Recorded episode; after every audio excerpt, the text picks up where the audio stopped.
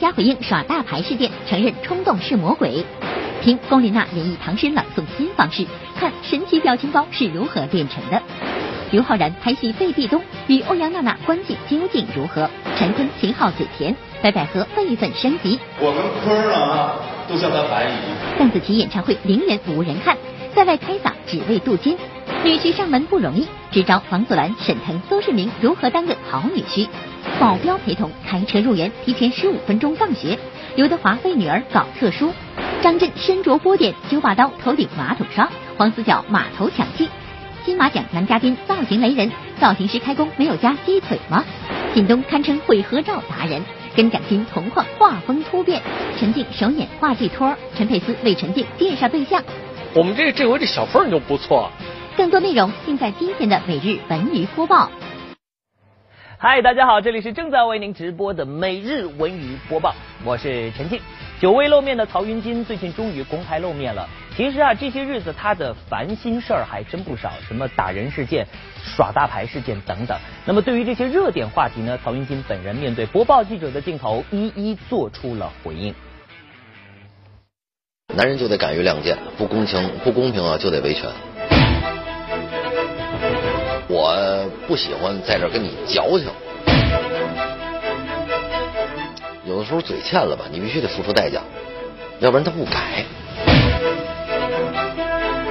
一向乐乐呵呵的曹云金，近日在面对我们播报的镜头时，难得表露义无反顾的决心。那么他能这般决绝是为什么呢？这还得从上个月的一则爆料说起。当时有微博爆料，曹云金在电影《爱神剑》剧组耍大牌，进组第一天便遭到解雇。要求要高级的房车啊，高级套房，当时真的提出来了吗？不是他提出来的，不过我们其实房车和这个套房我们都给他解决了。这种恶劣行径啊，造成了恶劣影响和巨大损失。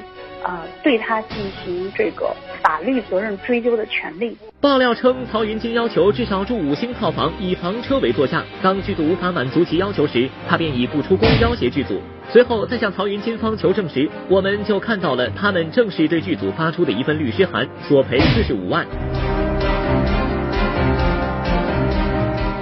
或者等着开庭吧，我相信法律能证明一切。我觉得特别奇怪，有些东西呢。对面对媒体的时候呢，有一些剧组非说我们耍大牌什么的，那都是合同里边签订的。如果你当初不同意呢，你就是别签合同。我特别喜欢前一阵看那个《烈日灼心》的那个电影里边一句话，就是法律啊，不管你这人能好成什么样，但你坏成什么样，不行。其实这不是曹云金最近唯一的烦心事儿。早在九月底的时候，他被拍到与人发生争执打架。如今事情过了两个月，不知这件事对他的影响又有多大呢？我觉得有些问题吧，是因为年轻，然后过于冲动，然后我们双方呢都也和解了，这事儿呢就没什么可聊的啊。啊，对对对，我这个。有经验，我不是，我觉得要我要是毁容以后呢，能比现在长得好看一点。正好借这机会呢，去趟韩国。冲动是魔鬼，希望大家能够管理好自己心中的那个小魔鬼。当然，情绪有的时候需要收着，也得放得开。所谓收放自如嘛。最近呢，龚琳娜啊，呃，就出席了一个和孩子们在一起的公益活动。在现场呢，她和很多的孩子一起吟唱起了古诗词。大家都知道，龚琳娜在自己创出的这个神曲的道路上越走越宽广，而给孩子们讲起课来，她同样也是别具一格。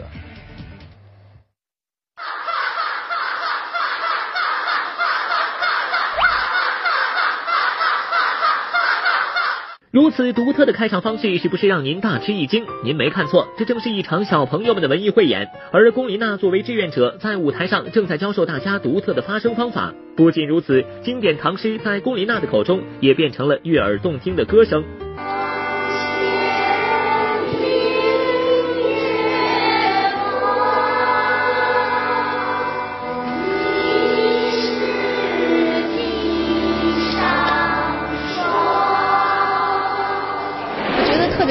我们小时候背诗都是死记硬背，所以比如说你在朗诵《静夜思》的时候，你根本不懂什么是光，什么是香。你根本没有情感，你没有动心。可是当我现在把唐诗唱出来的时候，我经常就闭着眼睛跟全场的观众一起唱，很多人都会落泪。与儿同销我汉古愁。这是李白，对吧？他喝下去了，但是他还是怀才不遇的。还是原来的配方，还是熟悉的味道。虽然唱歌的风格有所改变，可龚琳娜夸张的表情依旧不变。除了成为中华神曲库之外，她的表情绝对可以成为网络表情包的强大素材库。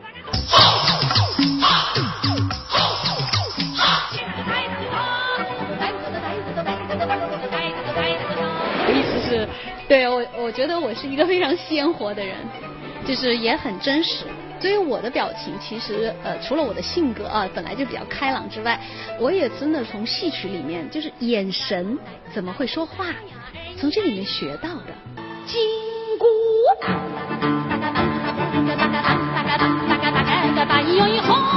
播报点评：龚琳娜感情投入固然重要，可你真的不怕脸上的褶子吗？最近，网络剧《最好的我们》首次开放了媒体探班。尽管当天呢，北京的天气非常的寒冷，还飘起了雪花，但是拍摄片场那可是一片火热啊！呃，据说刘昊然和王栎鑫还上演了壁咚戏。你有什么资格消费啊？十年，十年！小心了。放心，他们没有真的在争吵，而是在新剧的拍摄现场。大家好，我是刘昊然，我在这个最最好的我们里面呢，我演的是余淮。大家好，我是谭松韵，呃，在最好的我们里边饰演的是耿耿。耿耿于怀。这部由刘昊然、谭松韵主演的网络剧《最好的我们》首次开放了媒体探班。尽管当天室外雨雪纷飞，但小鲜肉们演起壁咚戏来可是热力十足。都是情感戏吧，基本都把爱恨情仇全演了一遍。我好像没有吧，因为我脾气算是比较好，就是 哎，什么意思？怎么了？我们要拆台吗？啊不，你脾气很好，你脾气很好。就我平时性格里算是一个比较理智的人吧，所以说好像没有说发过很大的火。他说脾气好，表示不赞同。啊，赞同赞同赞同。这个自称理智的元气少年，其实一个月前刚满十八岁。此前也有媒体爆出，曾经和他合作过电影《北京爱情故事》的欧阳娜娜，两人因戏生情，如今已经在一起了。这到底是不是真的呢？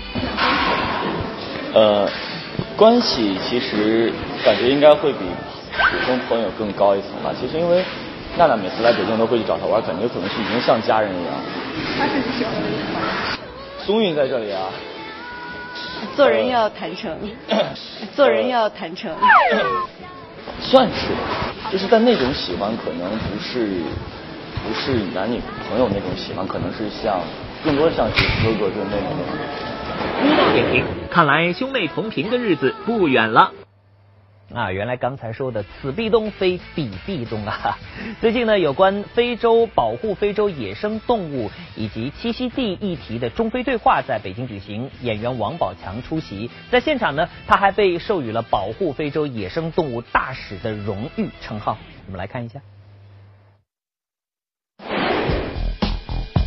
近日，关于保护非洲野生动物以及栖息地议题的中非对话在北京举行，演员王宝强出席，并被授予保护非洲野生动物大使称号。王宝强也成为继成龙、姚明之后加入该行列的国内第三位文体界人士。过几天会去非洲，呃，去非洲一一周吧，应该会去一周啊。那这也是一个蛮辛苦的。对对对，他们说条件呢可能。嗯，会很差，会很没有想象的。我说这也没关系，最重要，我觉得这个活动辞行是很有很有意义的，而且我也是个苦孩子出身。我的人生路是从十五岁半加入巧虎队开始走上不同的轨迹的，便开了个玩笑。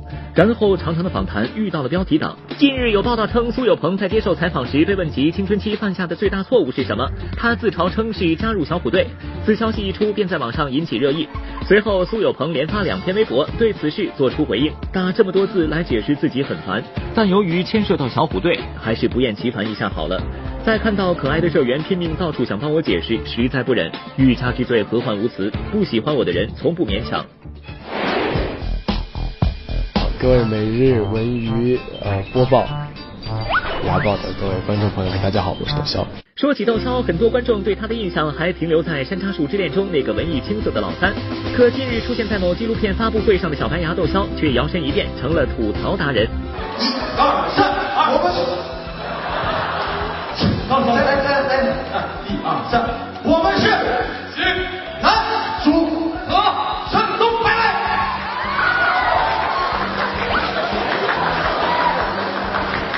谢谢。江乃亮、窦骁、窦男组合，亮哥比较搞笑。这个组合就是一个靠嘴，一个靠腿。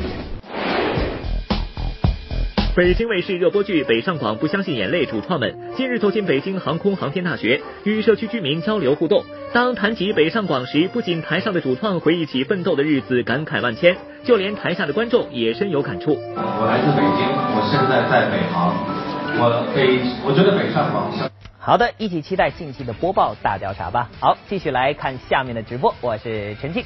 最近的电影《火锅英雄》的发布会在北京举行，发布会的现场呢涮起了火锅不说啊，这个热火朝天的氛围之下，陈坤、秦昊、白百合几位主演的辈分那也是错乱不堪呐、大家好，我是郭儿，我爸爸是南昌人，我妈妈也是南昌人，我算半个重庆人哦。你好，我是秦昊。大家好，我是大张龙。五、四、三、二、一，剪！开业了！来看这边是吧？好，他们为了啊，保头条啊，媒体老师，好吧，保头条啊，媒体老师。剪彩涮火锅说重庆话，要不仔细瞧，还以为陈坤、秦昊、宇文泰、白百合也要开火锅店做老板了。其实这是他们主演的电影《火锅英雄》在召开发布会。不过这《火锅英雄》讲的到底是个啥呢？你带上我走，钱我要一半。这就是我们火锅帮帮主，我们是三个堂主，大呃大堂主、二堂主、三堂主，我们是他的护法。没有一个说实话的，他想听真心话就说两句，简单一点。好好好。其实真的，我从事电影这个行业小小的这四五十年吧，我一直觉得这口锅不是一口简单的锅，它是男人跟男人之间有感情的锅，是一个百合在里面演母后的锅，是国父倾注了他父皇所有的力量的锅。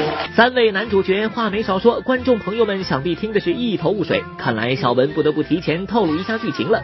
其实陈坤、秦昊、宇文泰三位老同学开了一家老同学洞子火锅，由于经营不善，三人不得不转让店铺。随后偶遇上女同学白百合，四人携手开店，同时上演了一出又一出意想不到的故事。直到三个男同学出现在我面前，我觉得我的生活终于要有改变了，所以我想了个计划。每天在剧组继续 PK 的时候，高兴的时候会让我当裁判，不高兴的时候三个人就齐刷刷的回头叫我阿姨。我跟坤儿啊都叫他白姨，白姨，然后只有恩泰老师呢，我叫他母后。我们大家其实都叫他长辈是有原因的，就第一是气场的这个身体素质在我们里面是最好的。身体素质这一点，你这因为我们我们拍火锅的戏是要吃喝的嘛，啊，它饭量最大，酒量也大。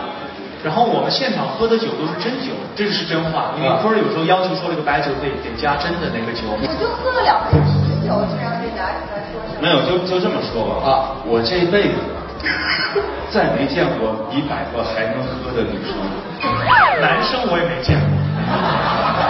播报点评：明明是可以搓一桌麻将，现场偏偏来了个三打一。好了，再来看看歌手邓紫棋啊，她呢自从一曲成名之后呢，呃，一直是受到粉丝的热捧啊，演唱会满满的上座率足以证明。可是最近有消息说，邓紫棋伦敦演唱会的门票不但没人买，白送给人，人都不要。哇，这到底是真还是假呢？来了解一下。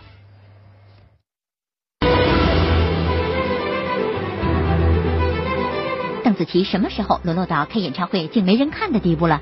近日有网友爆料，邓紫棋在伦敦举办世界巡演个人七十三场演唱会时，因买票观众寥寥无几，且现场几乎没人捧场，因此邓紫棋团队不得不将门票价格定为零元，甚至为观众送去大量门票。看来他在国外确实没什么名气，只能靠送票的方式赚人气了。我去了他多伦多演唱会，入座率很高，而且没一点降价。最后一次穿着这套战衣站在这个灯光下，包含所有的快乐与忧伤，所有的泪水与欢笑，这是一个完美的句号。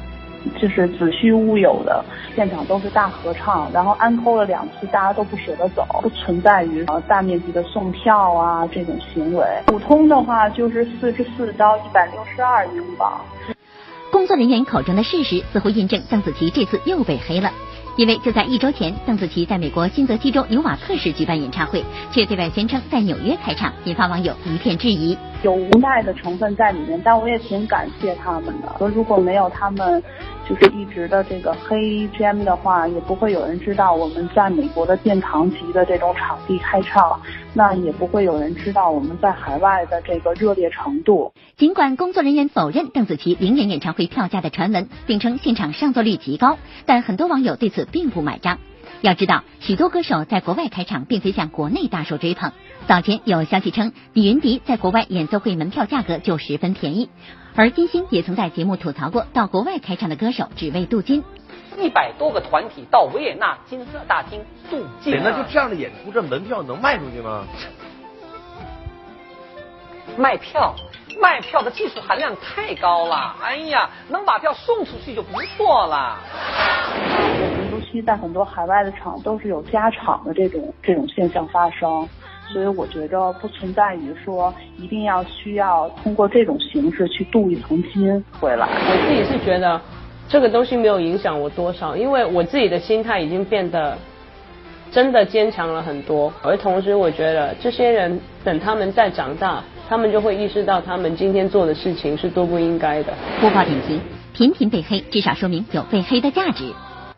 啊，歌手海外开唱本就不容易，我们应当给予更多的支持和鼓励。当然，最近不容易的呢还有几位啊，那就是邹市明、王祖蓝、沈腾这哥仨儿。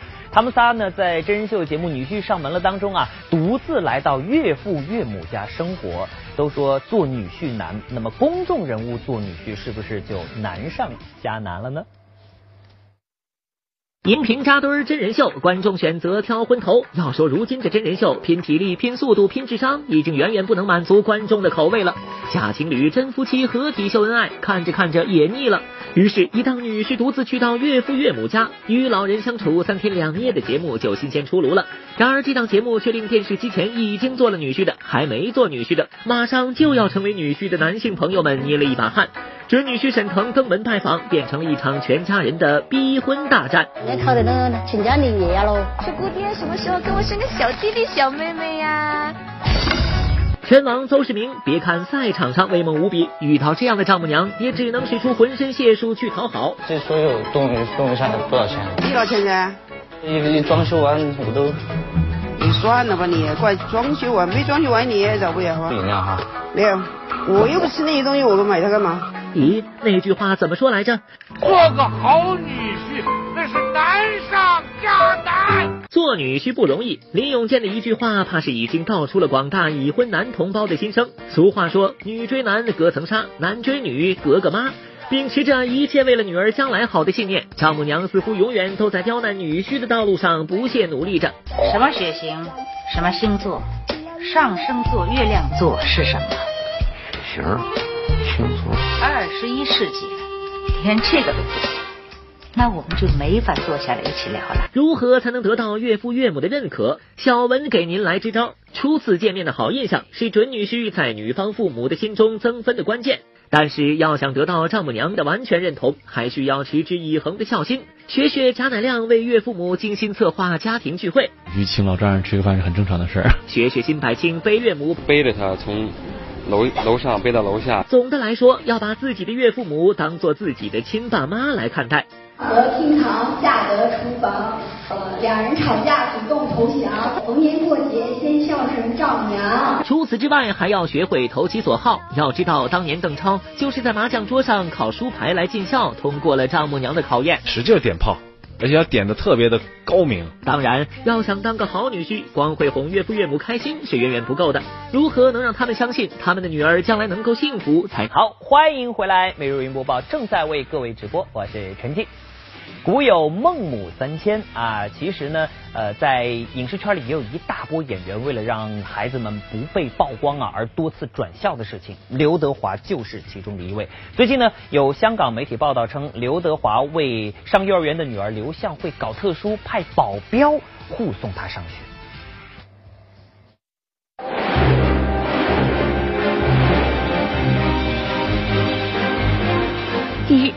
媒体报道称，刘德华为了保证女儿刘向慧的安全，大费周折。刘向慧每天上下幼儿园都有保镖陪同，一般学生都在门口下车，刘向慧却坐车直接开入园内。为防止女儿受到骚扰，刘向慧还需要提早十五分钟放学。消息一出，引起不少网友的热议。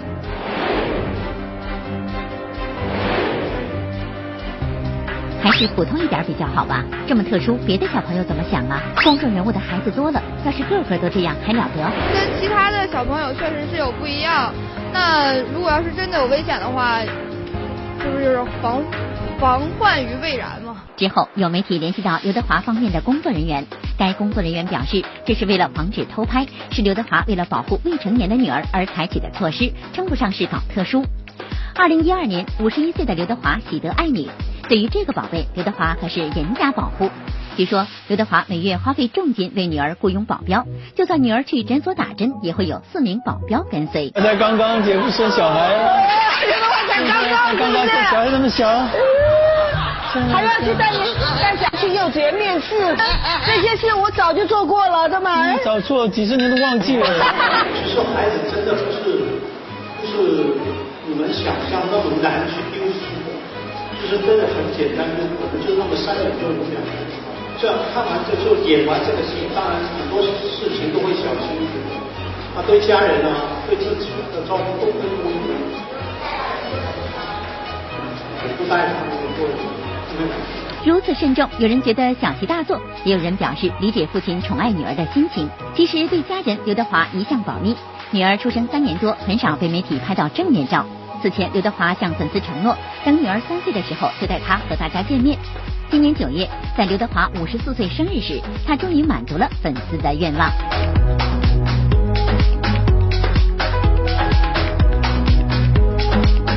小孩玩啊，在在路上啊，在草草地上面，他们会把那些草啊、泥土、泥土啊都吃进去。但是没有没有没没有关系，我觉得也也每个小孩都要经过不同的那个那个。就是成长，生命就要不停的学习。播报点字：保护孩子是每个家长的心愿，但别把保护变成特权。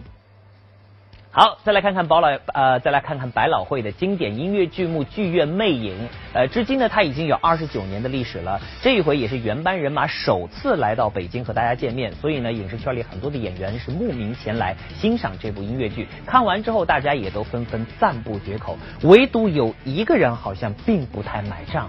那么这个人究竟是谁呢？来一个厚点的，两个，哎，真酷，硌不硌脸呀？你觉得？这是他第一次进剧场。第一次进剧场。对。音乐剧这个册子最吸引你的，你看见是哪幅画呀？这个你觉得那个女主角好看吗？不好看。不好看，男主角呢？我觉得这个人不难看呀，为什么要戴面具？所以你今天晚上就要揭开谜底呀。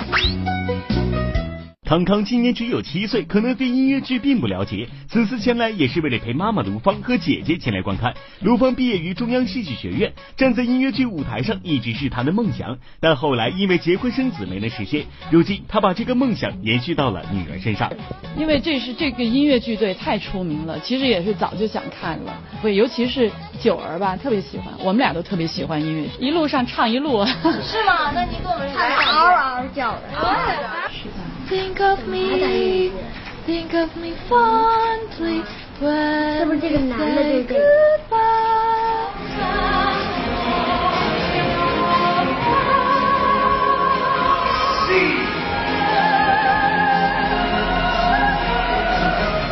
你会不会想把他往这个就是艺术方面去培养一下或者音乐剧这方面培养一下？哎呀其实我是挺希望他能够去演音乐剧的因为演音乐剧我觉得是每一个演员的终极梦想，又唱又跳又演。我我是觉得希望给他一个好的引导吧。呃，如果他能够成为一个好的音乐剧演员啊，那我觉得。基本上可以说圆了我的梦，那我觉得就太好了。卢芳和九儿对音乐剧《剧院魅影》充满了期待，康康却把注意力放在了《剧院魅影》的画册上。看到男女主人公甚至还突然产生了一个异想天开的想法。那你你觉得女主角和这两个男主角看似那个图片，看哪个最配？什么叫最配？就是他可以当谁的女朋友？朋友呀？我希望妈妈当那个王祖蓝的女朋友。哎呦我，哎呀，不会吧？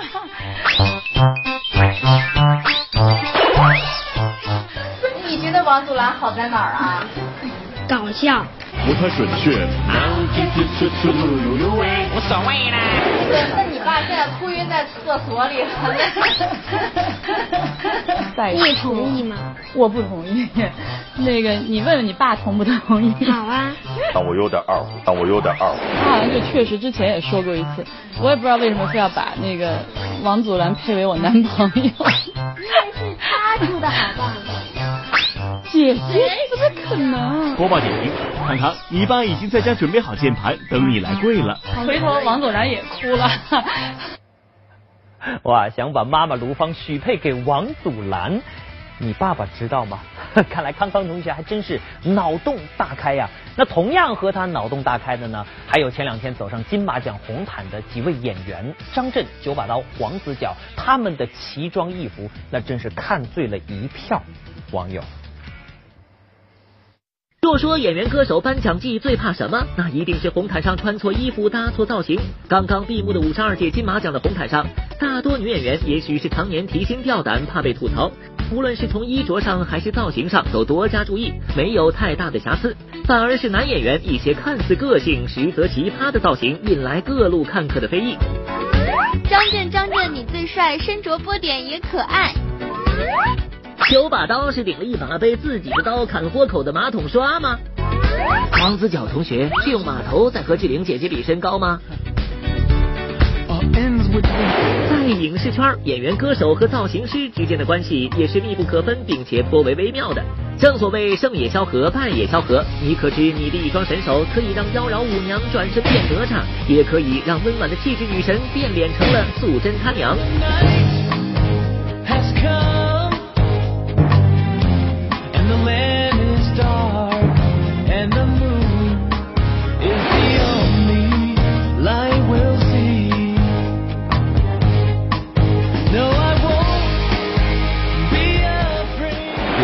对一个艺人长期合作的艺人的了解来说的话，就是说他的习惯，包括性格，就可能大家觉得某一方面、某一个角度可能是美的，但不一定代表说就真的能够体现这个人的真的内心当中的自信。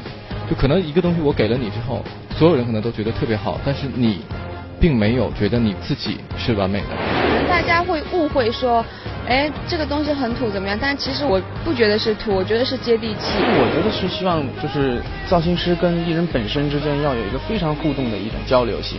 而且会根据时代呃的变化，会给我做各种各样的一些变化。正因为各路造型师带给演员、歌手的改变是不同的，所以拥有一个不一定专属，但却相对固定的造型师，成为现在有一定身份地位的演员、歌手必不可少的配置。那跟了我应该有六年了。对于一个形象的塑造，一个是我是呃主要的参与者，同时造型老师也是参与者之一。我们的尝试都是共同的一个目标。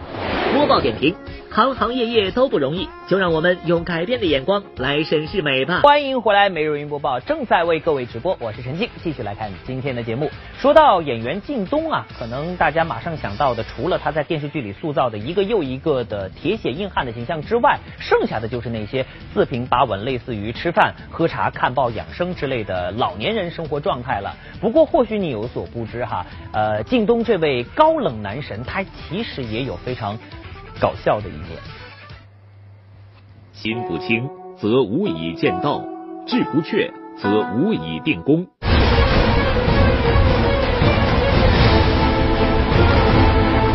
初后水始冰，次后地始冻，末后置入大水为甚，立冬。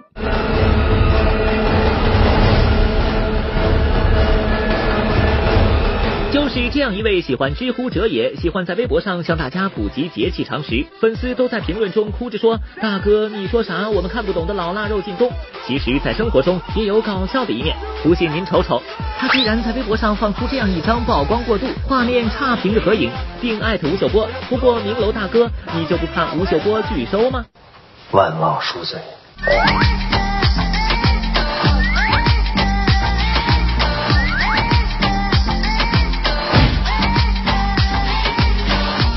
满心期待的点开，结果发现画风不对。大哥，你的脸呢？这个合影拍的，我给满分。看来合影是我们探寻高冷靳东调皮一面的好渠道。果不其然，小文就在蒋欣的微博里发现了蛛丝马迹。这两天，蒋欣晒出了一组跟靳东的合影，第一张还一本正经，紧接着就画风突变，能让靳东一改往日形象。娘娘，您究竟做了什么？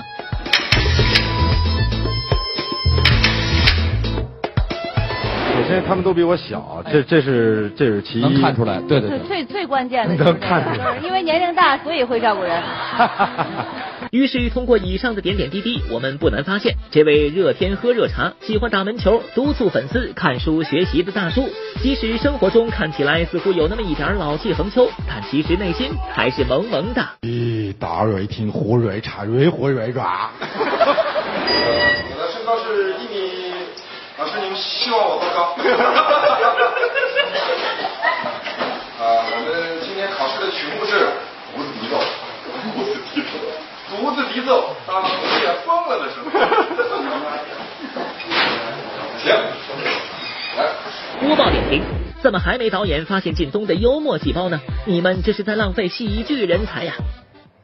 当然，要说到搞笑的高手、高手、高高手，那还得是陈佩斯老师啊。上周六，由陈佩斯执导、由 本人主演的话剧《托》。在北京喜剧院顺利的完成了首演。说到《托》这部话剧啊，其实最早呢是由陈佩斯和朱时茂这一对黄金搭档共同出演的经典剧目，到现在已经有十五年的时间了。那么这一回话剧的班底是大胆启用，我们这些舞台剧的新人是大有长江后浪推前浪，前浪，哎呀，不说了。呃，首演的反响究竟怎么样了？来看一下。这个话剧好看吗？好看呀！我们是特意啊，从北京的八环、唐山赶过来的。其实是冲着陈老师来的。今天晚上您能度过一个快乐的夜晚，谢谢。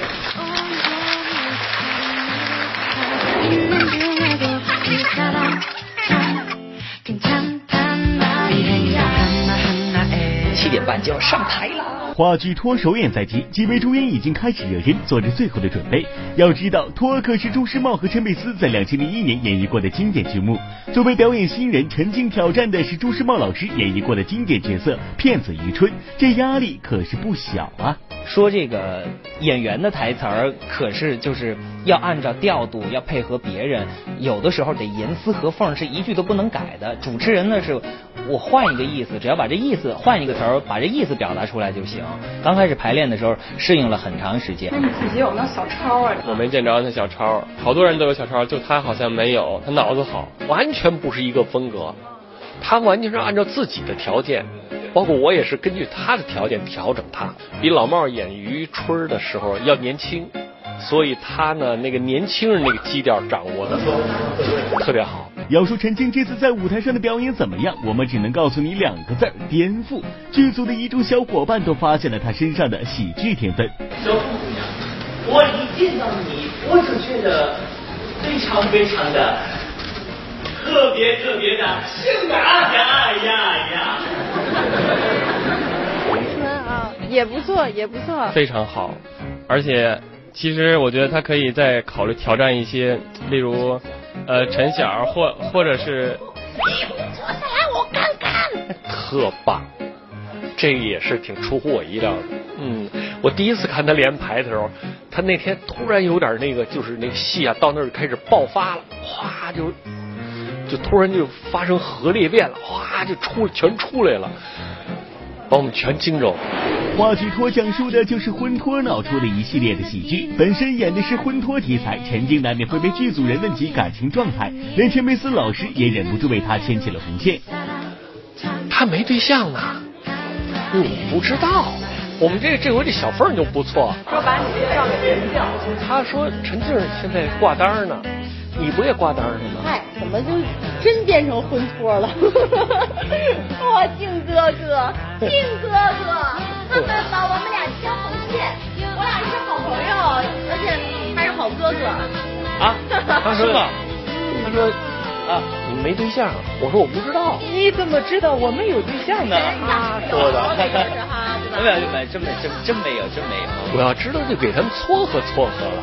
播报点评，我说陈静参演完托也该把终身大事儿解决一下。所以呢，在这里我要宣布一下，我的结婚日期是找着再说吧。好了，做个预告，稍后音频大将播出的节目是《光荣绽放》，今天晚上来绽放光荣的是谁呢？一，哎呦，二三，嘟嘴卖萌，外加剪刀手，眼前的玛丽大大咧咧，这映衬了她东北大妞的身份。恐怕很难有人会把她和抑郁症联系在一起。租房子也会遇到黑中介，呃，小半年的时间吧，嗯，我都有点自闭，有点抑郁了，嗯，不敢出门，嗯，特别可怕。因为你想一个人在家里住，后半夜两三点，你睡得正香的时候，咚咚咚敲门，谁呀？警察。我啊，警察！我说干什么呀？你们家扰民，人家那个旁边隔壁邻居投诉了。我说我一个人在家怎么会扰民呢？两千零五年，玛丽加入了开心麻花团队，慢慢走出抑郁，开启了自己的喜剧之路。今年由她主演的电影《夏洛特烦恼》票房已超过十四亿元，其中的经典台词让很多人回味无穷。我爸爸叫马东，我一落地我爸爸就没了，所以我叫马东飞。因为这个，那个马东老师还特意在微博上那个发声来着，他说：“闺女啊，我没照顾好你呀。”然后我说：“我说爸呀，我说你不说好了，你就我一落地你就没了吗？你怎么还活着呢？” 好，来互动看看今天有哪位朋友给我们支这个防寒小妙招的方子啊？